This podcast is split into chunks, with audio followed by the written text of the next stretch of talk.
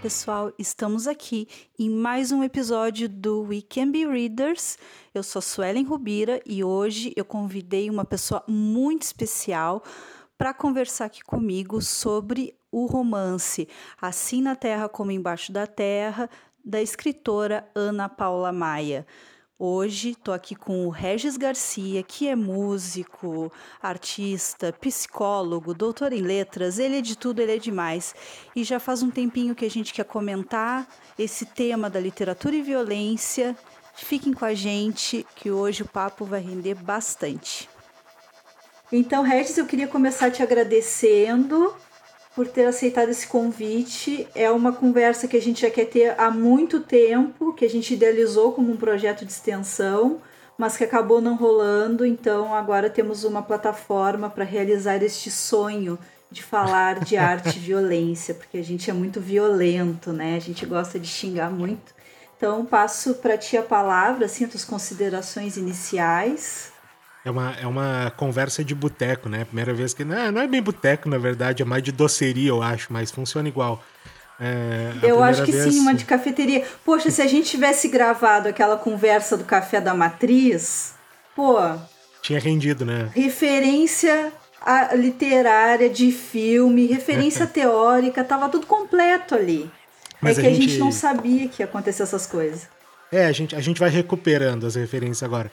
Mas é muito legal, eu sim, particularmente, sim. Eu, eu fiquei bem feliz com, com o convite por, por dois motivos, né? O primeiro porque uh, é, é, raro eu falar sobre literatura com alguém, porque eu, apesar de ter sido o lugar da onde eu saí, é o lugar com, com o qual eu menos me... É um pouco tarde para dizer, né, que tu não fala muito de literatura.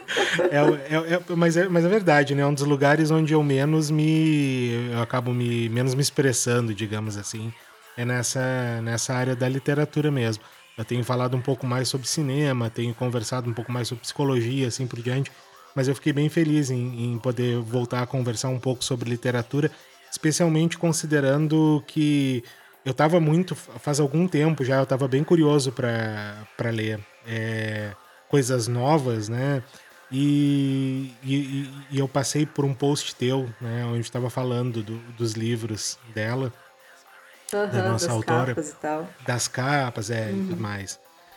E aí eu empolguei, empolguei mesmo, assim, fiquei bem empilhado para poder ter essa conversa, pensando numa, numa coisa que eu ainda não tinha lido, porque é meio, é, é meio chato, né? A gente dá uma remoída, às vezes, num, em, em coisas que a gente já leu e, e, e, e, tem tesão de falar de, mas que ao mesmo tempo elas já não instigam tanto, porque parece que a gente já deu uma, uma esgotada no que tinha para se falar. Né? Sim, a então, gente pra, já se acostumou pra... com aquilo, enfim, não se desafia em termos de leitor, né? É, exatamente. Aí para mim foi muito legal poder passar de novo por algo novo, assim, e, e, e, e, mesmo nesse algo novo ter a possibilidade de falar sobre algo que para mim é um pouco é, velho, né? Que é a questão da violência, assim, que dá para dá para falar por horas sobre isso no, nos livros que no livro hoje, no caso, né? Mas nos livros e na obra que a gente vai dar uma conversada sobre. Uhum. Não, só queria dar uma contextualizada, né, aqui para o pessoal que nos ouve. Somos hoje uma comunidade de 49 ouvintes, tá, pessoal? Vamos bater palmas, está bombando esse podcast.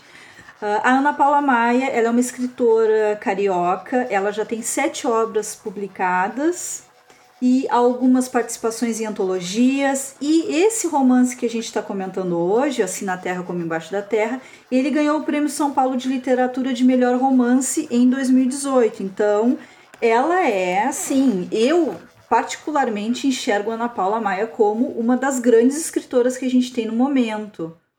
Uhum. Porque, enfim, tem muita coisa, tem coisas que são legais, tem coisas que são bem ruins para o meu gosto, né? Porque, uhum.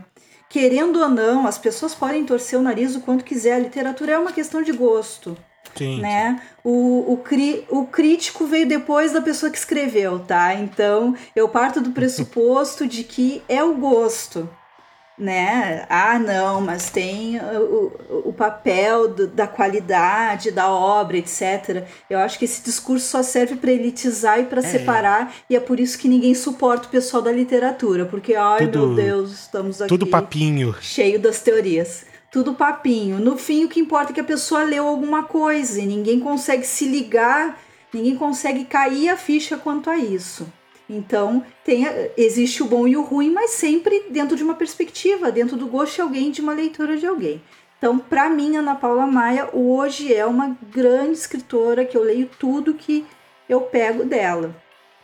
E é interessante porque agora tu inaugurou, né? Tu te iniciou nessa nessa jornada da Ana Paula e eu gosto de saber o que, que a pessoa achou, assim, qual foi a primeira impressão que ela causou em ti. Ah, a primeira impressão começa pela capa, né? Eu sou um, eu sou um capista, Sim. né?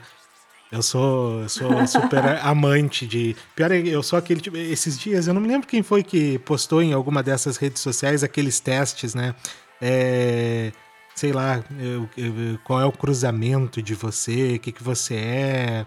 Não, é. não era espiritualmente, eu não lembro exatamente como é que era.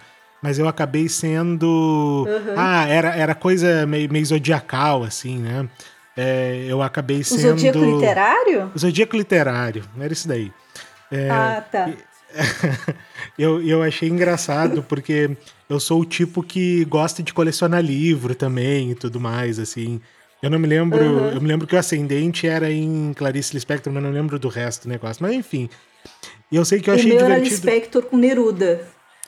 O meu era o contrário, era Neruda com, com Lispector, era isso, na verdade. Ai, né? tu viu? Olha essa interação maravilhosa. eu, eu, eu achei fantástico, porque é engraçado esse tipo de coisa, que a gente se identifica mesmo, né? E, o, e eu sou um capista assumido desde sempre, porque eu gosto muito, por exemplo, é. de capa de. E as tuas fotos no também. Instagram das capas de disco ficam assim, ó, é. popster. é isso. Né? Muito né? bacana. Eu, eu realmente é gosto. Toda uma combinação. Porque pra mim Claro, para mim isso é uma combinação. Para mim a coisa começa a partir dali, né? Desse gosto estético, que é um gosto que é, vai um pouco além da, da, da, da, fruição literária e assim por diante. Porque tem. Eu, eu, particularmente leio muito imageticamente, não sei se você faz isso também, mas eu leio construindo imagem o tempo todo, né? E uma boa uhum. capa ela contribui demais para você começar a construir uma imagem de algo. Né? Isso para mim é fundamental. Com certeza. Então, uhum. Então, é claro que eu imagino que a capa aí nesse caso não seja uma necessariamente uma, uma, uma, construção da autora, né? Talvez ela não tenha pedido essa capa. A gente sabe que isso é uma coisa sim, da editora sim. também, né? Mas ainda assim é uma capa que uhum. provavelmente foi aprovada pela autora, mas eu achei fantástica sim. essa capa, né? Eu não sei se ela é uma é xilogravura, muito. mas ela me lembra muito uma, uma xilogravura, né?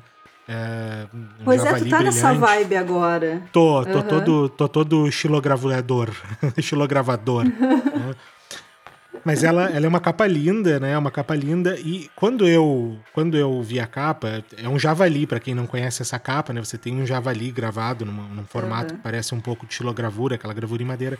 E eu, eu achei fantástico porque eu fiquei pensando, né? Que era um livro que tinha, evidentemente, alguma coisa a ver com uns javalis. é. Sim, aí, alguma coisa de javali tá lá. Alguma coisa de javali tá lá. E aí eu fiquei pensando, né, o que, que é o javali simbolicamente, assim, o que, que ele significa, né, o que, que é esse animal. E claro que cultura, culturalmente ele deve ter vários tipos de significados, né, bem, bem diferentes. Mas é legal pensar que, é, de maneira geral, é um, é um animal que sempre carrega essa característica da violência, né? Porque ele é um animal considerado sim, muito sim. violento, mas e aí eu acho que é uma, uma, uma escolha fantástica, tanto de capa quanto de alegoria, digamos assim, da autora, para ela falar é. sobre o que ela quer falar. Né? Então a minha primeira impressão já foi muito boa, começando pela capa ali. É muito legal a gente perceber que tem uma vibe bem bacana em toda a construção do, do livro. Aí, bom, aí eu comecei a ler. Só que assim, né, claro, a minha primeira impressão não foi eu lendo, a minha primeira impressão foi a Suelen Rubira falando sobre livro Ai, empolgado. Ai, gente, como assim? Esta voz. eu, eu, eu comecei a ler depois que a gente conversou um pouco, né? Ah, vamos ler então, vamos conversar sobre ele. Aí eu fui ler. E você já estava muito empolgada, né? E aí eu fiquei pensando. Uh, o, o, quanto isso também já cria uma. uma... Lembra, eu, eu, sempre lembro daquela coisa do, do Paul, né? De establish mood, assim, de você criar uma atmosfera sobre algo, né? Aham. Uhum. Sim, e, sim. E aí eu fico, eu fico pensando que eu já comecei a ler numa atmosfera legal também, nesse sentido, assim, que eu tava empolgado, querendo claro. ver aquilo que você já tinha eh, comentado sobre o livro e tudo mais. Bom, aí comecei a ler, e, e, ele, ele é um pouco estranho no início, né? Porque ele é. Ele tem essa coisa da, do vai e volta, né? Do, do dos fluxos temporais. Isso, muito flashback, né? Uhum. Muito flashback. Que não são longos, né? Digamos assim, a maior parte deles não sim, vai tão sim. longe. Eles, é um, é um, é um, é uma, é uma, é uma, é um pequeno quebra-cabeça que vai se costurando. É, assim. e não é uma coisa também que cria um. A gente não se perde no flashback, né? Justamente por, por ele ser curto, a gente consegue acompanhar bem onde é que a história tá. Eu acho que ela faz isso muito bem. Exatamente. Isso foi uma coisa que me chamou muita atenção aí. Eu acho que é uma, uma questão de estilística né, da escrita, né, de estilo da escrita, uhum. que para mim agradou demais os capítulos serem bem concisos, assim, eles serem capítulos que são é, bem pungentes, né, e que são fáceis da gente entrar na vibe do capítulo, se precisar dar uma parada, voltar e num outro capítulo você tá na vibe de Exato. novo. Exato. Uhum. Então ele é, ele é um livro muito bem escrito nesse sentido, na minha opinião. Assim, ele consegue segurar o leitor muito bem. É um livro curto, né? É, vale dizer que é um livro que você uhum. lê bem rápido. Sim, Eu, dá para ler numa tarde. Dá para ler numa tarde. Aliás, é, é, é, muito estranho isso, né? Porque quando a gente conversou, é, deu um dia, talvez, você disse, ah, já li de novo. Eu disse, putz, a Sueli é muito rápida, eu sou um leitor muito mais lerdo, né? Porque... Então, eu comecei a ler naquele dia que eu te falei, eu tô lendo e tal, foi naquele sábado. E aí eu fiquei pensando, ah, mas eu não tenho necessidade de acabar hoje, porque, né, normal, é curtinho. Só que eu tava enlouquecida, porque da primeira vez que eu li, eu li como uma pessoa que amava e ama Ana Paula Maia. E eu adorei a primeira vez, não, não tiro isso. Mas essa segunda vez, eu não sei o que aconteceu comigo, mas foi, foi tanta coisa que eu encontrei aqui porque a gente pode pensar, ah, não é um livro sobre pessoas brutas, num contexto bruto, aí tu pensa que é só violência e que tu ah. só vai encontrar isso sempre. Mas é muito interessante como tu encontra outras coisas. Então eu fiquei enlouquecida e acabei devorando o livro naquele sábado mesmo. E é. foi essa história da releitura. E, aí, e aí você, você fez eu me sentir muito mal, porque mas, eu sou um leitor muito lento, né? Eu demoro para engrenar numa leitura e eu vou fazendo 10 mil coisas ao mesmo tempo enquanto eu tô lendo. Mas terminei de fazer a leitura e, e, achei que ela é uma leitura que se presta nesses dois sentidos, né? Uma leitura que se presta para ser feita rápida, porque é um livro curto, né? E é uma leitura que também se presta para ser feita parcelada. Então eu acho que isso é um mérito do autor também nesse sentido de capacidade de escrever um livro que faz você devorar ele de uma vez por todas e que também permite que Sim. você vá aos poucos, né? É, sorvendo né, as, as, informações ali e tudo mais. Muito bem escrito uhum. nesse sentido. Bom, aí tô lá lendo, né? Assim, uma. A, a, primeira coisa que me chamou a atenção de todas, de longe, é que tem índio no, no livro, né? E... Não é? Uhum. E, e, e o índio, então, já índio... que tu tá falando dessa primeira impressão, tu não quer dar pra gente, então, um pouquinho o resuminho do livro, lembrando a todo mundo que a gente sempre conta o final, tá? Das coisas. Eu não me importo em, em explorar o Spoiler. final dos livros. Mas aí tu dá o, tu dá o resuminho, assim, da história pro pessoal. Então, os nossos assim, 49 eu... ouvintes, por enquanto. Amados lá, todos. Amados 49 ouvintes, então, né? O que, que, que acontece, assim, a, a coisa está é, acontecendo, então, numa colônia penal, né? Que é uma, é uma colônia penal e, ao mesmo tempo, não é só uma colônia penal, é um pequeno inferno, digamos assim, né? Então, uhum. E eu não sei se tu já ouviu, tu já ouviu falar, obviamente, tu passou pela psicologia, tu é psicólogo, do, do Colônia, o Hospital Colônia. Sim, né? então Barba, Barbacena tá né? ali tipo, descrito, né? é, né? Negócio, eu assim. achei também não, coisa que eu não tinha percebido da primeira vez. Fiquei loucaça não, agora. Não tem como não pensar, se você passou pela psicologia, isso é uma. Talvez na psicologia social seja um dos, um dos lugares que a gente mais olha. E, e, vê como é interessante, né? Eu comecei a ler esse livro no dia da luta antimanicomial, né? Então, para mim, foi, foi, foi um pouco de Olha chocante, assim, muito simbólico, né? Muito simbólico e muito chocante. E, e, é uma colônia, é, um, é, uma prisão colônia, né? Que é muito parecida com o hospital colônia lá de Barbacena, para quem quiser depois dar uma procurada. É uma, é uma situação, é uma, é uma é um evento, né? Uma, um momento uh, no, no, na história do Brasil, que é um momento terrível, que é conhecido inclusive como Holocausto Brasileiro, Sim, né? Holocausto Brasileiro, que também está em livro da Daniela Arbex. Quem quiser ler, recomendo muito, muito bem escrito por ela. E chocante é. também, é um livro que tem que ser lido aos poucos de tão triste que ele é. Nossa. E, e, e, vale a pena dar uma sacada no documentário também, então. Que, que... Também, o documentário ótimo. Tá, se eu não me engano, tem disponível no YouTube também, para quem quiser dar uma olhada. Tem, né? tem. Então é bem é, acessível. Esse, esse, esse é o pano de fundo da coisa, né? Esse é o cenário do, do livro da Maia, né? Essa, essa colônia penal. E aí nessa colônia penal você tem ali dentro um, um agente, é, é, pouca gente, né? Na verdade, isso é uma coisa que eu acho interessante também. Você não tem uma quantidade muito grande de, de personagens, assim. Um número uhum. limitado. A Ana Paula tem essa característica. Ela pega uma coisa que pode atingir a sociedade num nível muito geral e ela leva para um micro. E analisa aquelas, aquele espaço micro com aquelas poucas personagens e dali dentro tu tem um monte de coisa, assim. É bem característico dela. É, Porque ali estão os que sobraram, né? Os que sobraram Isso. nessa colônia. Exatamente. Então ali a gente tem o, os refugos, né? São os, os, os, últimos presos. Porque os outros, né? É, foram eliminados ao longo do tempo pelos, pelos, dá para dizer que é pelos agentes, né? Que não é só pelo, pelo diretor, né? Porque o Taborda é ali, que é um dos agentes... manda, mas o Taborda sempre tem que obedecer, né? Ele segue essa, essa exa premissa exa aí da obediência. Exatamente, exatamente. É, é, legal que o Taborda, a primeira coisa que eu pensei, ele, ele já vem com essa... O Taborda, então, para quem, não, quem não leu o livro, né? Tem o, o meu Kids, que é o, o diretor né, do, do lugar, é o que comanda o lugar, que, que encarnou uma, uma grande loucura massacral, digamos assim, né? é, que, é o, que é o cara Sim. que resolveu que vai matar, grosso modo, que ele chama, eu acho, eu acho genial o termo que ele usa, né? Ele chama de medida socioeducativa, talvez. É. Aham, uhum, sim, ele tem todo um discursinho pronto antes de ir lá e caçar o cara, né? É. Que é da medida Não, e... socioeducativa, é muito bizarro. E eu acho, eu acho brilhante, porque a minha companheira, a Mônica, ela trabalha num, num serviço onde, é, que, é o, que é o CREAS, né? Da, na cidade de São José do Norte, que é uma vizinha de Rio Grande, onde ela trabalha com uh, crianças e, e, menores, né, que estão cumprindo medida socioeducativa também. E eu fiquei pensando que, no final das contas, quando a gente para para pensar, não é tão diferente, né? Porque são essas pequenas mortes uhum. simbólicas do cotidiano, são essas pequenas violências estruturais e sistêmicas, né? E assim por diante, que a gente vê acontecer na, na prática que a, que a Maia está discorrendo sobre, né? no nesse universo que ela tá colocando ali. Que, pelo que eu entendi, eu tava conversando com a, com a Suelen antes, o, o, Bronco Gil, que é uma das personagens, que é o índio, né? Que é a personagem indígena ali.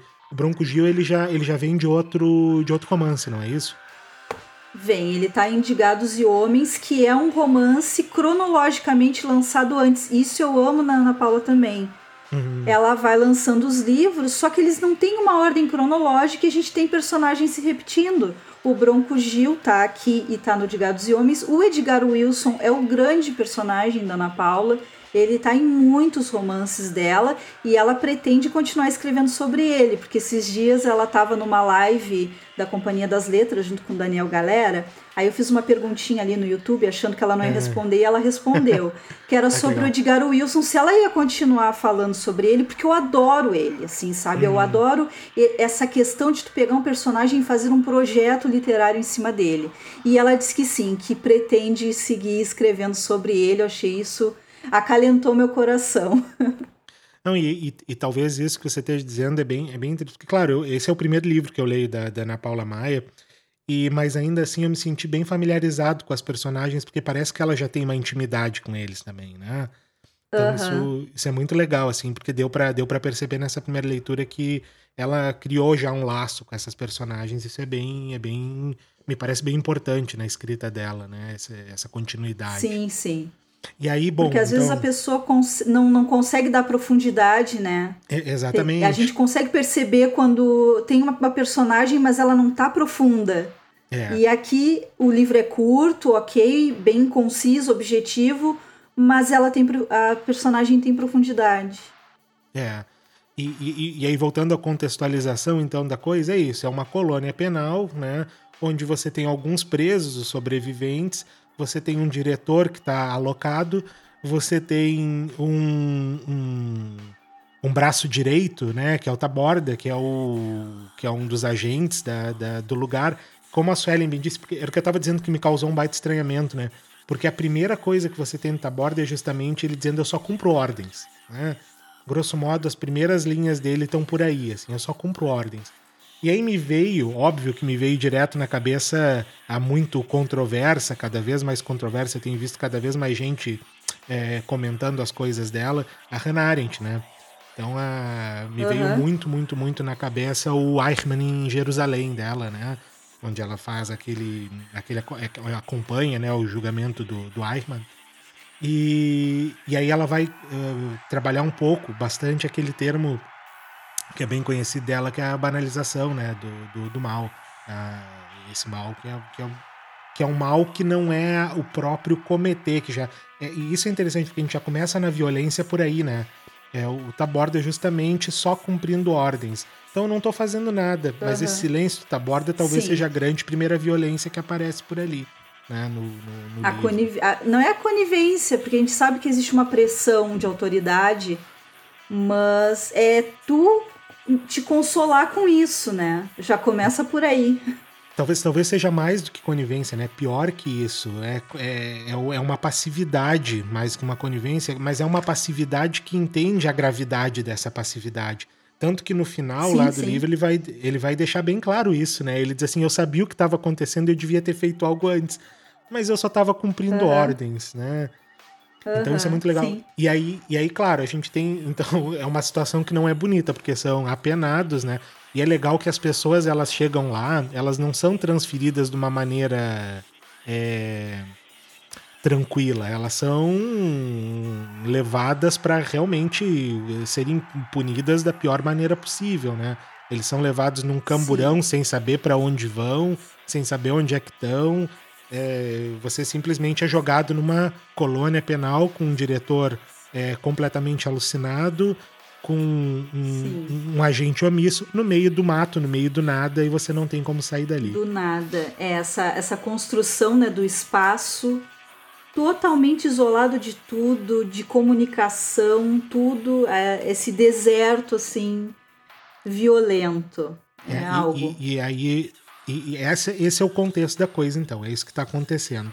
E aí o livro, então, vai desdobrando, né? A narrativa vai desdobrando essa relação que vai se construindo entre essas pessoas que estão lá dentro até que se chega no, no, no, no, final, que a gente tem uma, uma personagem a mais que aparece no final, né? Que é o Heitor, se eu não me engano, o nome do, do agente. Sim. Que é uma, eu, eu acho muito engraçado que eu esperei, eu, eu lembrei muito do Esperando por Godot, né? É, eu é... também, cara. É Fiquei aquele... tipo, esse agente nunca vai chegar para salvar eles. né? E, e, realmente o cara não chega para salvar a maior parte deles e talvez não seja nem o agente que salva eles, né? O agente é mais um dos que acaba se lascando lá na, na, na, epopeia. É, ele tenta, eu fiquei impressionada porque ele tenta, pelo menos, sabe? Não é uma pessoa que, tipo, ai, eu tô aqui no meio do mato, esse lugar é horrível, que morreram todos, ai, foda-se, vou, vou seguir minha vida. Eu achei que ele ia fazer isso, mas não, ele ele quer descobrir o que, que aconteceu ali, ele tá empenhado. Cara, mas eu tenho, Enfim, eu, tenho, isso... eu tenho uma reclamação tremenda sobre o agente, assim, porque ele, ele é um complicador muito maior da situação. Ele é um bom personagem nesse sentido, mas ele, ele dá uma raiva tremenda porque ele é um burocrata, né? Então é, Sim. ele também lembra muito Eichmann em algumas, em algumas, uh, alguns trechos, porque ele é um burocrata e ele só sabe burocratizar a coisa. Então, por exemplo, os presos eles estão e tem essa, essa passagem que é muito legal, que é a dos é das tornozeleiras, né? É, Isso, tornozeleira eletrônica a... que explode. Que explode. é, é, se tu passar essa... do porto, deu pra ti, explodiu. É, exatamente. Então, essa talvez seja a grande questão panóptica do Foucault ali no, no, no livro, né? É, o dispositivo panóptico deles é essa tornozeleira. Então, se você passar dos limites da, da, da, porta, né, da, do presídio lá, da, da colônia penal, sua perna vai explodir e aí você vai morrer. E aí nenhum deles se anima nunca a descobrir se realmente a coisa explode ou não. Mas eles têm a dúvida, né? Várias vezes eles se perguntam. Uhum, sim, né? sim. O Valdênio, né? Ele é um que tá sempre atiçando essa, essa coisa, tipo, ah, será? Ele fica nessa dúvida. E o Bronco Gil sempre com aquela, a, aquele hum, objetivo de fugir dali. Ele, e não só de fugir, porque aí acaba que o fugir ele quer mesmo matar o Melquiades, né? Tipo, é, é. o negócio escala para esse para esse nível, porque não basta fugir, tem que o cara cada noite pega uma espingarda e vai, caçar, tipo, tu deve lembrar de um episódio de Black Mirror que a Sim. mulher acorda todas as manhãs, eles caçam ela. Isso me lembrou muito essa parte do Black Mirror. Demais, em, demais. Considerando as suas diferenças, claro, mas nessa questão da caçada, né? Então. É. é. muito bizarro, então, tipo, e aí tu fica meio que naquele jogo, ai, tomara que mate o, o meu Kied, só que tu fica pensando, não, ai, que horror, violência, eu não quero que ninguém morra. Então, geram umas questões morais na gente. Gera, gera. Porque na real ali todo mundo saiu de um lugar, né? Nesses flashbacks a gente vê a história do Valdênio, do Melquiades, do Pablo, que é um outro detento, do Bronco uhum. Gil, e a gente vai meio que pensando as razões por que, que eles são daquele jeito, e isso é uma intenção da Ana Paula, né? Uhum. Mostrar que os ambientes degradantes criam seres degradados. E, e, e, talvez junto com isso também tenha toda a questão do, do qual é a, a função de fato né, do, do sistema penal. Né? Qual é, a, a quem serve, para que serve, o que faz, né? Porque não, não, de fato a ideia ali é que o sistema penal ele só serve para você é, literalmente trancafiar as pessoas, uh, os, os, como lá diria o, o, o Máscaras Negras. Fanon, né? Como diria o Fanon, é, são os excluídos da Terra lá, né? Você joga a escória, você uhum. joga o, o, o que é considerado o pior de tudo. Então, ah, para que, que serve? O que, que a gente faz com esse espaço? Se fora dali eles foram desenvolvidos, eles foram criados como seres degenerados em ambientes degenerados, aquele espaço é para isso? É para é para uh, ah, receber sujeitos degenerados dentro de uma comunidade de degenerados e nada mais, né? Então isso é Sim. talvez. E que inclusive talvez... degenera as suas autoridades, né? Porque entre Exatamente. e os detentos já não tem mais diferença, então tu cria um Nenhuma. sistema que até quem era para corrigir, entre aspas, acaba sendo consumido por aquilo. Então é uma, uma bola de neve de desgraça, basicamente isso. E, e, e aí talvez seja o grande fio da violência sistêmica, né, para Ana Paula Maia, que é pensar justamente isso, assim, como, em como o sistema não ele tem muitas brechas, é uma das, uma das maneiras como a gente pode ver isso, ou como ele não tem nenhuma brecha para você fazer qualquer tipo de mudança estrutural que mude também, de alguma forma, o funcionamento do sistema.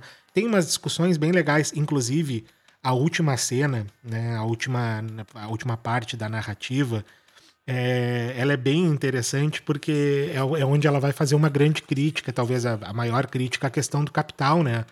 Onde ela vai chegar uhum. finalmente na questão ali de, de como você acaba trocando uma violência por outra sem nem perceber, né? O quanto a coisa sistêmica Sim. vai engolir você. É, a gente pode falar, a gente pode dar spoiler, né? Não é um problema. Pode. Pode dar é. spoiler, é. porque o pessoal tá avisado que tem spoiler, e se quiser parar agora o episódio, pare agora o episódio. Não, não pare porque não, não, não vale a pena, vale a pena escutar. Então, o, Eu o legal. Acho, mas é que O legal é que lá no final, um, o, único preso que sobrevive, que é o Bronco Gil, então, né? Ele é o único sujeito que sobrevive. Ele sai do complexo penitenciário lá, ele sai da colônia, e aí uma. Ele tá andando pela estrada e uma caminhonete com, com um fazendeiro, alguma coisa assim, é, oferece Isso. uma carona para ele. Ele entra na caminhonete, eles começam a trocar uma ideia. E ele tá livre, né? É a primeira vez que aquele cara que, que busca tanto a liberdade tá livre na vida dele. E aí o cara disse pra ele assim: Vem você não quer trabalhar lá na minha fazenda, né? Eu preciso de alguém para cuidar, acho que é do é gado, no né? abatedouro, né? porque aí o bronco tá indo pro de gados e homens. Exato, então, perfeito. É e eu acho gancho. genial essa Ele figura tá do abatedouro. Né? Que também é... você, sa... você saiu daqui, você não quer trabalhar no abatedouro? Porra! Ai, vamos é. pegar leve, vamos trabalhar no abatedouro bem de boas. É. E aí é muito interessante que, na verdade, o que faz com que o Bronco Gil decida que realmente quer ir é a questão do capital, né? Eu não tenho para onde sim, ir, eu sim. não tenho nada, né? Não, não tenho o que perder com isso, eu vou ganhar um dinheiro, então vamos embora. E aí ele consegue o trabalho dele, que é um trabalho que vai colocar ele mais uma vez no mesmo espaço da violência é, sistêmica, né? Que, que ele busca escapar, estrutural e sistêmica, nos dois sentidos. Uhum. Então é um livro bem complexo, porque ele tem umas. Quer dizer, ele é um livro simples. Isso, isso eu achei. É um livro simples. Ele não tem nenhuma ma mágica, né? Ele não é, não é um uhum. Ulisses, não é uma coisa que você, né? O pessoal não, tá falando do Ulisses é um Faulkner, hoje. Né? Não é um Faulkner, Pois é, hoje. Né? não, não, é, não é o som e a fúria, não é nada do, e, do gênero. E, é, assim. e também não desmerecendo a Ana Paula, né? É que são não, estratégias diferentes, né? Ele é um livro simples de acompanhar, só que denso, né? Na questão é, da ele não discussão tem, ele não tem, propõe ele não tem uma volta de um Dostoiévski, assim, onde você acaba é, ficando um uma pouco armadilha para o leitor. É, exatamente. Uhum. Ele é um livro objetivo, é simples nesse sentido, é um livro objetivo, o que é fantástico também, uhum. né? Porque consegue exatamente dizer o que precisa dizer com uma sutileza e ao mesmo tempo uma síntese danada, né? Então é, e, é muito interessante que ela termina uhum. com isso, ela termina colocando o sujeito no mesmo lugar de onde ele saiu. Eu acho isso assustador, né? É como se ele não, nunca tivesse saído uhum, da, da, da, penitenciária, né? Do, do complexo ali. Tá, que, agora eu quero é puxar duas absurdo. coisinhas aqui para ti. Hum. Um, que é esse lugar, na verdade, ele foi construído em cima de um local onde também se prendiam e torturavam escravos. Isso é importante. É. Sim. E sim, não é um... sei se tu não ficou muito louco com o fato de quando. Porque o Valdênio chega uma hora que ele pensa assim: putz, será que se eu sair porque aí, pessoal, aconteceu o seguinte: abriram-se as portas do inferno, fugiu, Melquiades foi uh, baleado, sei lá, foi, ele foi ferido, tá? Tem um rebuliço assim, tá? E aí Sim, o Valdir só, só para só para constar. Eu só, vou só sair o, e vou ver. Ah. O, o, o, o, o Melquiades, ele caça, né? Como a, como a Suelen tava falando, ele caça a galera. E nunca nenhum preso conseguiu escapar, que nem ele diz, do fuzil dele, né? E, e aí Isso. acontece que um primeiro uhum. preso escapa, né? O Pablo.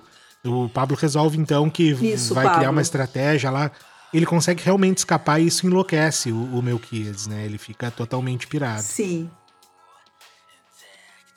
E aí, quando o Valdênio chega na frente do portão, assim, quando ele passa e vê que não aconteceu nada, sério, eles têm uma cena muito interessante ali entre ele e o Bronco Gil que eu não vou ler agora, assim, porque a gente tá mais uhum. nessa coisa da discussão, mas eu achei uma cena muito legal, assim, mesmo que no meio desse monte de coisa ruim que aconteceu, mas foi um diálogo interessante entre os dois. E na porta do negócio, assim, nesse arco, diz a correção nos torna livres. E eu Exatamente. lembrei de Auschwitz. O uhum. trabalho liberta. Gente, e da primeira vez que eu li esse livro, eu não tinha essa referência, eu não tinha essa noção, Cê... não fiz o link. Dessa segunda vez eu fiquei, caraca, mano. Você lembrou, que você isso? lembrou tipo... de Auschwitz e eu lembrei do governo atual, né? Ah, sim. Como não, né? Porque na verdade, na verdade, o, o, lema é esse, né? É o mesmo que, que você sim. tem lá na entrada dos portões de Auschwitz. E isso, de alguma uhum. forma, é essa. Eu, eu particularmente. Não sei se. Aí eu posso estar falando bobagem, né? Porque é uma, uma impressão que eu fiquei. Mas o esse livro ele é de 2017, né? Ele é, ele é lançado em 2018, mas ele deve ter sido escrito lá ele, em 2017. Eu não sei, ele ganhou o prêmio em 2018, tá? Deixa eu ver a minha edição. Um, ela é de 2017. Ele ganhou o prêmio 2017. em 18. É. Então, assim, claro, ela, ela não está falando diretamente aqui, né, do, do governo, mas a impressão que dá é muito legal, porque parece que ela realmente está metendo ferida, né, nessa gestão atual do, do, do, governo e tudo mais. Sim, não sim. que ela não tivesse prevendo. É que essa, essa questão de violência, de sistema carcerário horroroso que não corrige ninguém, isso é uma coisa que a gente já está convivendo aí há uns bons, muitos, todos os anos da vida, né? Então acho sim. que depois do golpe a gente podia notar né, o rumo que as coisas estavam tomando, independente de quem que ia vir pela frente. A gente só não pensou que seria uma catástrofe tão grande assim. Tão que devastador. seria num país com Covid, ele é o, o Covid é o menor dos problemas. O problema é esse, inferno aí incomodando a gente. Mas tá. Já, Mas eu, mas eu concordo com você você Já tava teve a falando. catarse aqui. Eu, eu, eu senti também, eu senti também é, que, que tinha essa coisa ah, holocaustica, né, lá de Auschwitz, quando ela colocou aquela frase bem, bem aparente pra gente ali, né? Sim, sim. E aí junta tudo, né? Os holocaustos brasileiros, ãh, universais, enfim. Fica essa. É, é, eu, Essa eu fiquei também com a impressão, não sei se você ficou com a impressão assim, mas tem todo aquela, aquele rolê também dos ossos, das ossadas dos bebês, né? Então, é, Isso, isso. É, é, tem, tem, tem, tem, tem outras questões aí que talvez possam ser levantadas, né? Que dá pra, dá pra pensar se ela faz referência ou não, como por exemplo Claro. questões de aborto, né? Ou, ou o tipo de comunidade sim. dali, e assim por diante. Mas é bem interessante. É que como era de tortura de escravos, até pensei no sentido de que, bem, tu vai matar os filhos, os pais e todos, e tu não vai ter muito critério. E como isso espanta aqueles presos, assim, porque eles estão num cenário degradado de muita morte, mas eles ainda se sensibilizam com as coisas, né? Até, até porque não tem algo ficou, muito tipo- perverso ali, né? Que, o, que os, as ossadas de crianças, os- o- as ossadas de pessoas são encontradas pelo chão do terreno. Mas as ossadas das crianças são Isso. encontradas em um baúzinho, né? Que é um baúzinho que o Aham. Taboada pensa que é um, é um tesouro, algo assim. É tesouro, ai, coitado, iludido ainda. E, e isso, isso talvez seja muito simbólico, né? Porque talvez para quem enterrou aqueles ossos ali dentro do baúzinho, ele seja uma espécie de tesouro. Tanto, tanto de quem enterra os seus mortos, como, sei lá, ah, fazendo aqui uma, né, uma, um- uma análise, as crianças como pequenos tesouros, ou de quem caça e mata e destrói a infância, a criança e assim por diante, também vê isso como um- uma espécie de tesouro. É bem interessante Aham. pensar que tem essa questão perversa aí, que é o que choca eles, né? Que é o que, de alguma forma, começa a humanizar eles em algum ponto ali na narrativa. Sim, e é interessante que eles encontram esse baúzinho justamente indo cavar uma cova para alguém que o Melquiades matou na noite anterior. Então, Para algum dos é colegas, tudo né? muito morte, né? Tudo muito. Vai, é, é sempre e- uma coisa assim. E sabe que tem a coisa da violência relacionada com a loucura, né? Que é uma coisa que às vezes me incomoda um pouco, para falar a verdade. Assim, Sim. né? É, Sim. Tu estigmatiza é- é- total, né? É, exatamente. Assim, é, é, é uma narrativa que funciona, é uma narrativa que fi- fica bem né, organizada dentro da escrita da, da Maia, mas por outro lado a ideia me, me, me incomoda um pouco porque tá sempre. A, a loucura é sempre vilanizada em algum ponto, né?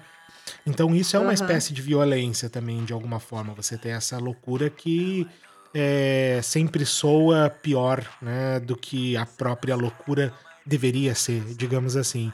E aí, eu não sei se você lembrou também, Lely, é, mas eu lembrei muito do, do Coração das Trevas, lendo o, o romance, né? Uhum. Do Joseph Conrad. Ai, o Conrad já faz uns bons, vários, muitos anos que eu li esse livro. Então não É, ele- tenho muito ele na minha memória. Ele, ele lembra muito, porque tem, tem, tem uns aspectos que são interessantes, assim, quanto mais você entra dentro daquela selva lá no original, o, o Coração das Trevas, ele dá abertura depois pra, pra, pra narrativa no Apocalipse Now, né, no, no filme. Uhum. E de qualquer maneira, assim, tanto no Vietnã quanto no Congo, a ideia é que quanto mais você entra no coração daquela selva, né, quanto mais dentro você vai, mais aproximado da- das trevas você tá. E, de- e de alguma forma as trevas são essa loucura também, que é uma loucura que é uma espécie de liberdade de alguma forma e, e tudo mais. Que, que não é mais a civilização, digamos assim, né? Aquilo que se afasta da civilização. E, e isso é uma coisa bem interessante da gente pensar que, que a Ana Paula tentou criar ali naquele lugar perdido no meio do nada também, né? É um lugar Sim, que ele vai sim. se decivilizando de alguma forma. Agora a gente pode problematizar, a gente pode pensar o quanto a questão civilizatória não é a própria loucura, né? O quanto não, não é o oposto disso, né? Aham. Então, mas eu, mas eu, É. eu lembrei muito quando estava lendo. Uhum. Tô aqui tentando ver se a gente lembra de mais algum detalhe importante. Na verdade, é um monte de coisas, né? É um mix de sentimentos. O Melquiades, ele, ele caça javali, aí no fim das contas, quando ele morre, ele parece que tá rindo como um javali. Então, a Ana Paula também gosta de fazer essa aproximação, assim, do homem e do animal. E para mim, uh, como eu trabalhei com simbologia animal, uh, uhum. eu também fico muito atenta a como isso é retratado. E eu acho que ela faz isso muito bem, porque o animal ele segue um código dele, da natureza né? Então, uhum. se ele é uhum. agressivo, se ele caça, é porque é a conduta dele. Eu detesto aqueles programas da Net Geo que é tipo assassinos da selva. Eles não são assassinos, tá? Vamos começar por aí. Você que está botando esse título, por causa que eles estão agindo de acordo com o código de convívio da espécie deles, né? A gente que é uhum. assassino, a gente que mata pra fazer droga nenhuma, né? Pra ser mal só. Então acho que ela faz isso muito bem, que ao mesmo tempo que ela vai equiparando as coisas e vendo como o homem ele vai parando de pensar certas coisas e agindo de uma forma mais instintiva e sobre razões e emoções, uhum. tem outras leituras interessantes, porque uma coisa não exclui a outra. Mas uhum. isso fica para um outro episódio. E, e, essa equiparação do animal, ele está seguindo um código e o homem ele já está esquecendo todos todos os seus códigos enquanto ser social, né? Tem isso também. Uhum. E eu, e assim, ó, eu vou dizer para ti uma coisa polêmica. A primeira vez uhum. que eu vi, que eu li a Ana, eu fiquei pensando assim, nossa, isso, parece que eu tô lendo um homem escrevendo. Mas por que, que eu pensei hum. isso? Não acho que a mulher ou o homem tem um, um, jeito de escrever, mas é porque justamente ela não tocou em temas que geralmente as escritoras mulheres tocam e que são super pertinentes, né? Uhum. Isso aí a gente não tá colocando em questão. Mas a Ana vai pela contramão e eu tenho certeza que ela é muito questionada por isso, né? Tá, mas tu só escreve homens, homens, homens. A gente tem pouquíssimas personagens mulheres nos romances dela. Elas nem figuram quase, tá? Uhum. E me parece que mesmo nesse universo masculino a gente tem muita coisa para pensar. Se a gente pegar aquele documentário The Mask e o Live In, não sei se tu já uhum. viu, a máscara sim, em que sim. você vive, em uhum. como a masculinidade é nociva e quanto essa violência, o, o, o mundo do homem né, deste macho insuportável que a gente não aguenta, ele, uhum. ele é pautado nessa violência. Então eu acho que assim, mesmo que a gente não encontre uma pauta que seja mais voltada para uma questão feminista e tal, ao mesmo tempo ela está fazendo isso no sentido de que ela traz aqui, ó, o mundo patriarcal ele é violento, ele é impositivo, ele degrada, a virilidade não é algo positivo, ela é algo negativo. A gente tem que começar e, e... a relativizar também os adjetivos, né? E, e é interessante que você está falando, Lely. É, eu, eu, concordo plenamente né, que tem essa pauta ela tá ali, me parece que ela tá ali, né? É, especialmente nas figuras do Bronco Gil, né? e do Melquiades, né? Que são os, os antagonistas um do outro Sim. ali dentro do romance. E o, o, engraçado é que essa pauta surge como herança, né? Como hereditariedade. Porque você tem Isso. essa violência que, que sobra da, dos pais ali.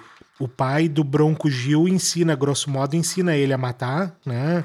Ensina ele a caçar. Sim, sim. Oferece no o primeiro trabalho homens, de assassino. A gente tem um pouquinho mais de detalhes sobre isso.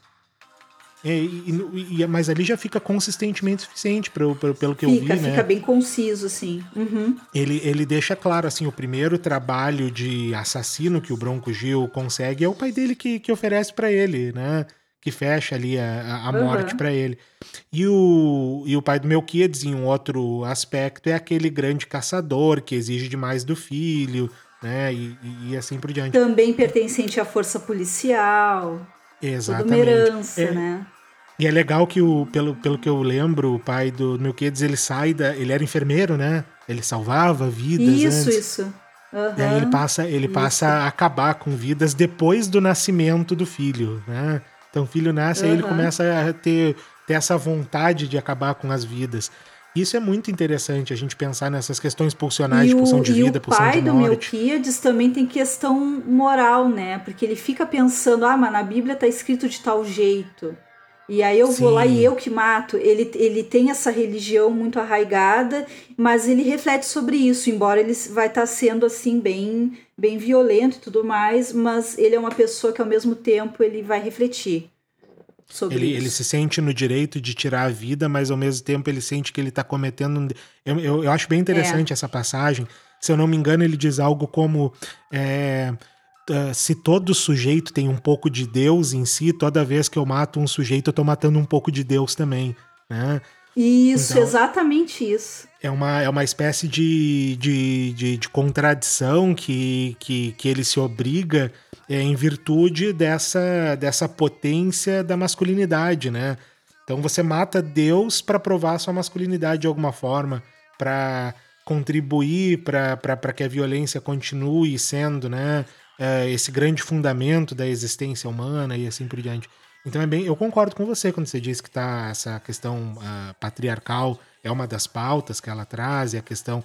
Porque é uma pauta feminista, né? Você não tem como. Me, me parece que você não tem como trabalhar a questão do é, feminismo é, sem diretamente. Nesse... Isso. É, então eu, eu concordo plenamente. Uhum. Muito legal que você tenha trazido isso. Era uma coisa que nunca tinha me ocorrido, assim, para te falar a verdade. Nunca, uh, na época que eu li, tá? Na época que eu li uhum. pela primeira vez, eu fiquei pensando, nossa, que diferente, ela realmente fugiu. E também acho que artista tem que fazer o que a sua criatividade manda também, né? Porque às vezes a pessoa quer abraçar a causa e a arte fica uma porcaria, né? Só dando os meus 10 centavos sobre esse assunto. Porque é ah. é verdade, a coisa, né, é o, é o imaginário que tem que agir, né? Não tem que ser uma cópia da realidade, não tem que ser um panfleto, porque aí a coisa não funciona, não perdura. Uhum. É por isso que um livro escrito em 2017, ele consegue guardar tantas coisas agora e provavelmente, porque as coisas, né, o ser humano é desgraçado, daqui a uns 10 anos a gente vai ler e vai estar tá na mesma, né? Uhum. Porque é uma pauta humana e séria que, se, que dialoga com os tempos, mas ela não é um panfleto. Uhum. Isso é, é, verdade, né? Ele não tem esse. Né? A gente é que pode dar esse teor panfletário para coisa, porque a gente é, é leitor, né? De, de, sei lá, questões isso, panfletárias. Isso mas talvez ele realmente não tenha isso como, como uma tônica, né, do, do, do romance, assim, Sim, uh, eu vou contar um caos aqui, então, que saiu uma matéria no suplemento Pernambuco sobre esse livro, e aí eu assino, né, esse jornal, eu tirei uma fotinha uhum. da matéria, ai, aqui lendo a matéria da Maya Travis, que é o, uhum. o login dela lá no, no Instagram. Tá, postei a foto super de boas, porque eu gosto dela e compartilho uh, as redes com todo mundo. E ela me mandou uma mensagem: Ah, você pode tirar, mandar as fotos para mim porque eu não tenho essa matéria. E é. eu respondi com um link do site. Ah, tem aqui e tal. Beleza. E ela, ah, obrigada. Tá. Deu uma meia hora, ela manda uma outra mensagem. Ela diz assim: Tu vê, eu só queria escrever uma, uma história de bang bang. E falaram tudo isso sobre o meu romance obrigada de novo por ter me mandado o link e tal. E eu fiquei pensando como o, o romance foge do autor, né? Uhum. Ele, isso tudo que a gente está falando aqui, se ela escutar um dia, ela vai ficar pensando: minha nossa, parabéns, pessoal, vocês cavaram coisa nesse romance. Vocês cavaram mais do que, o, mais do que os presos, né, lá do lugar para enterrar é, os corpos. Fizeram um trabalho primoroso encontrar coisas. Mas é isso, isso é legal, né? Na verdade, você perceber que o, o, que você produz, né? Não só escreve, mas que você produz toma dimensões isso. absurdamente diferentes daquelas que você espera. Até porque é interessante a gente pensar que a autora tem uma referência sobre violência, né? Ela está escrevendo pensando talvez em experiências, relatos, coisas que são dela sobre violência que ela estudou sobre isso sim, também. Sim. Porque um, um bang bang, eu até discuti isso essa, umas semanas atrás com, com os camaradas, com a Raquel e com o Felipe. A gente estava discutindo o filme western, né? E aí os faroestes são, são esses grandes bang bangs no final das contas. E aí a questão é, o, o, o bang bang ele ainda sustentava como um gênero, era um gênero possível para o cinema isso, claro, né? Porque uhum. uma das tônicas do bang bang é você trazer a masculinidade né, à tona. Seja aquele bang bang mais tradicional, ou seja o bang bang mais contemporâneo, ele continua tendo a mesma tônica, trazer a masculinidade à tônica. E, e aí eu fico pensando que a autora diz para você que queria fazer um bang bang. Então ela tem uma intenção com isso, porque ela entende o que é um bang bang, né? Então, Exato, independente, é. independente da referência de violência dela, ela sabe que o que ela quer fazer é derramar sangue, né? É um espaguete ali, isso, de alguma forma. Isso. que é muito legal. Porque isso, uhum. uma coisa que eu ia falar que eu esqueci, Lely, que quando você falou que ela é uma autora que escreve como um homem, que isso era polêmico de alguma forma, eu me lembrei, eu, eu sempre li muito mais os canadenses, né? Porque as minhas é, pesquisas sempre foram com a literatura canadense e tudo mais. Eu passei muito batido pelos brasileiros, eu fui descobrir eles muito mais para frente. É, e, e, sinto que foi uma perda de tempo danada não ter lido eles antes, né? É, mas eu uhum. não sinto que foi uma perda de tempo ter lido os canadenses, porque eles têm uma afinidade muito grande com algumas questões no, no Brasil, especialmente na, no sentido colonial e tal, né? E uma das autoras que tem uma polêmica muito parecida com essa que, que você está falando, da Maia, é uma autora... É, eu só queria ressaltar que é tipo a pauta, tá, pessoal? Só para o pessoal não achar que eu, que eu penso que existe um jeito mulher ou homem de escrever, justamente ao contrário, né? O escritor tem essa capacidade de construir vozes masculinas e femininas, enfim, esses universos, e ela tem uma pauta que me parece masculinizada porque traz esse universo de homens brutalizados. É, exatamente. E, e, e, e, essa é uma discussão que tem com a Eden Robinson, né, que é uma, uma canadense, uma, uma escritora indígena canadense, que ela traz tem duas coisas, né, quando, quando se fala dela. Uma delas é que as personagens delas não, não, não, não parecem indígenas. Como se ela tivesse que escrever sempre declarando e deixando, né, claro quanto as personagens Sim. são marcadamente indígenas de alguma forma. Então eu me lembro que isso era uma polêmica que aparecia. Nossa, ela está escrevendo e nem parece que ela está escrevendo sobre indígenas, porque ela não falou isso. Né? Então é bem interessante. Uhum, sim. E a outra E aí e a, a gente vê o é nosso, é... o nosso imaginário colonizado. Porque se ela não disser que é índio, a gente não imagina índio, né? E aí vem toda uma questão. E, e, a outra questão é essa, né? Dela escrever com pautas tipicamente masculinas, assim, dela não trazer uma demanda que é uma demanda tipicamente indígena, feminina ou feminista, digamos assim, né, na, na escrita. Sim. Ela tem, ela tem pautas que que, que eu, eu diria que, pelo que me parece, elas cabem dentro do escopo daquilo que ela está escrevendo. Então ela vai trazer a pauta de acordo com o que ela sentiu que ela precisa escrever. E isso é muito legal. Então me lembrou bastante o que você Sim, falou agora dessa se a gente pensar escritora. que ela é uma mulher indígena, mulher e indígena, ela já está sendo algo que está quebrando, né, rompendo a fenda de alguma Ex forma, exatamente. né? Eu acho e, que só por tu ser e escrever e conseguir ter a tua liberdade artística, tu já, tu já tem a tua pauta ali, né? Tu não. Que é o, que é o caso limitado, da Maia. Se não ficar. É.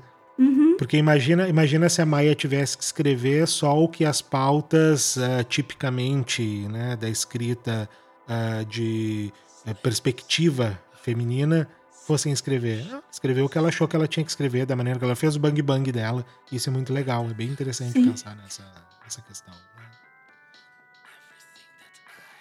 Reginho, estamos chegando ao final deste episódio. Porque a gente poderia ficar aqui muito tempo, eu sei disso.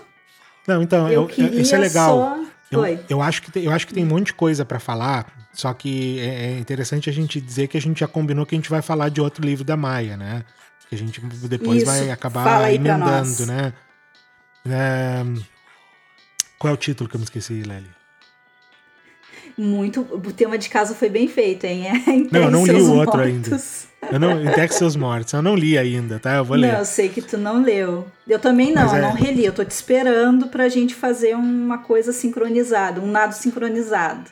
É, então a gente vai a gente vai falar e aí eu acho que a gente vai acabar voltando nesse romance, né? Porque ele antecipa sim, o, o sim. Quer que seus mortos, né? E a gente vai acabar voltando nele, falando um pouco mais sobre ele. Então acho que até, até aqui tá, tá valendo essa conversa como introdução para um próximo episódio.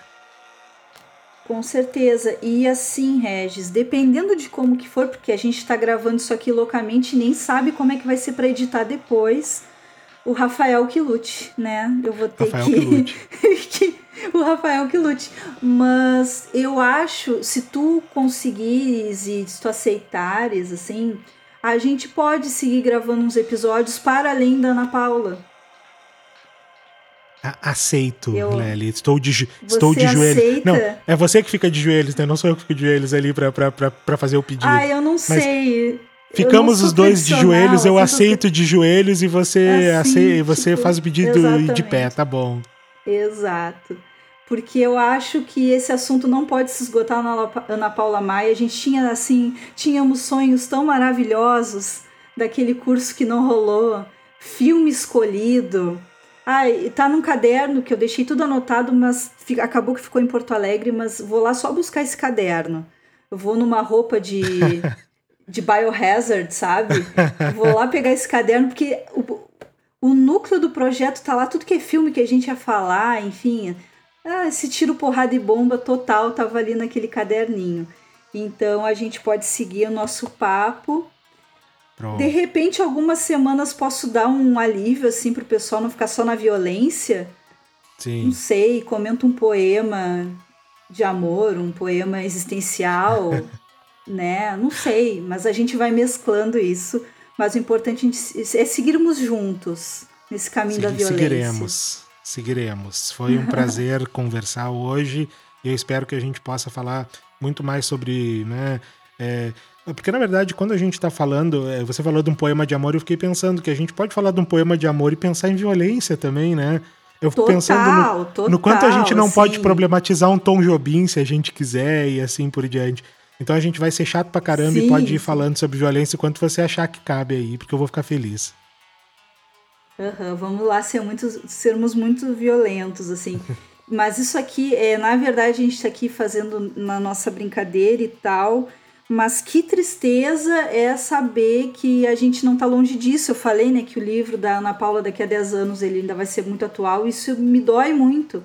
Porque a gente viveu uma semana terrível, né? O caso do, do João Pedro, me corrige se eu estiver errada, do menino que foi assassinado uhum. dentro de casa, levado uhum. de helicóptero, ninguém sabe onde é que foi. Então, que semana triste, assim, sabe?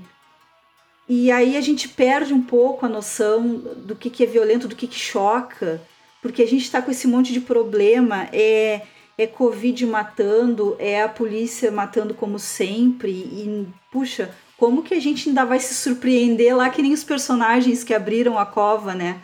Como que a gente ainda vai seguir tocado por essas questões, né?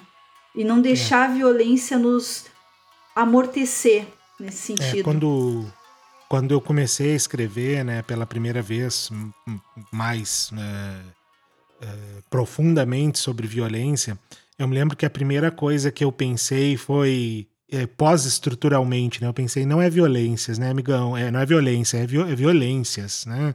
Você não está falando de um tipo de, de violência, está falando de várias violências. Uhum. E eu fico uhum. pensando que é o que você falou Sim. agora, né?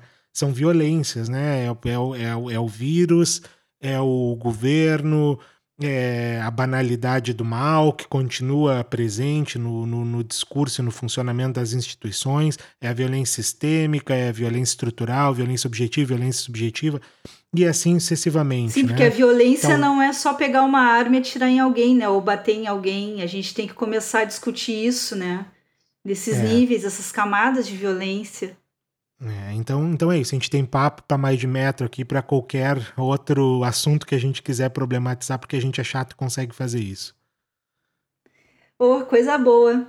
Então, tu quer dar algum tchauzinho aí? Porque aí eu já vou parar o, o áudio aqui e aí depois quero. faço as edições mirabolantes. Quero, agradecer então né, o convite para estar por aqui, dizer que foi um grande prazer conversar e que voltaremos assim que possível para falar um pouco mais sobre essas preciosidades da literatura e da violência. Então, obrigada, Reginho. É nós. Tchau, galera. Até o próximo episódio.